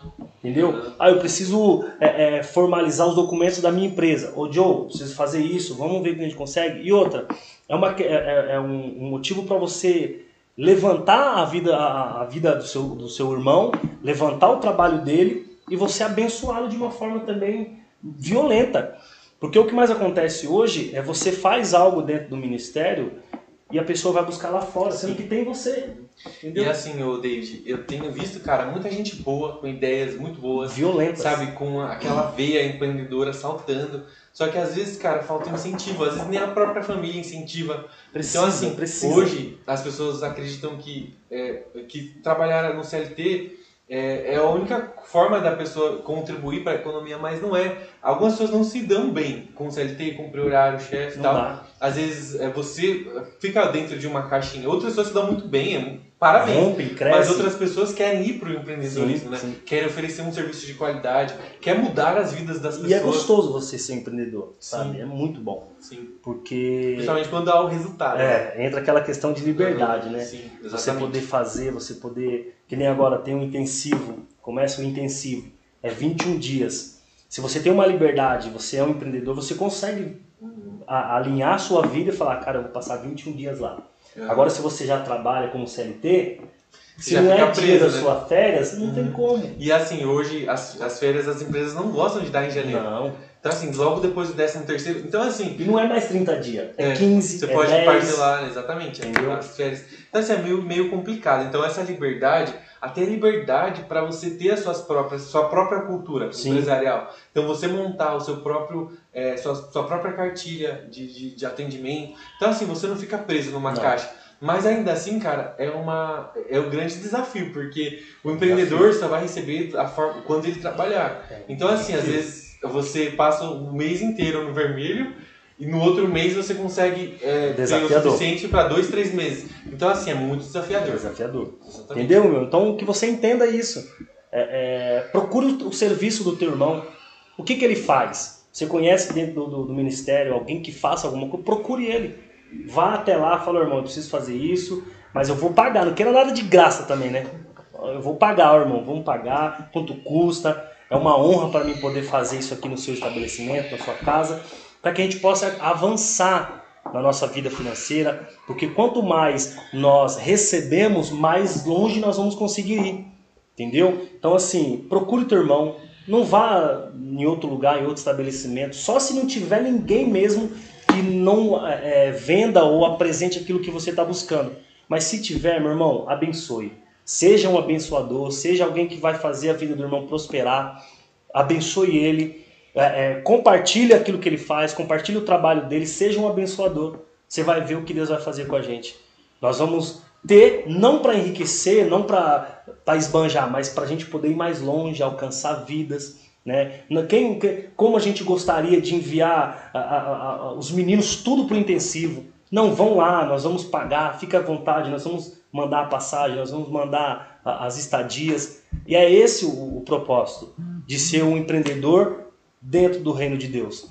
Não é você ter para si, mas você ter para compartilhar. E é isso que a gente vem falando aqui. Compartilhar.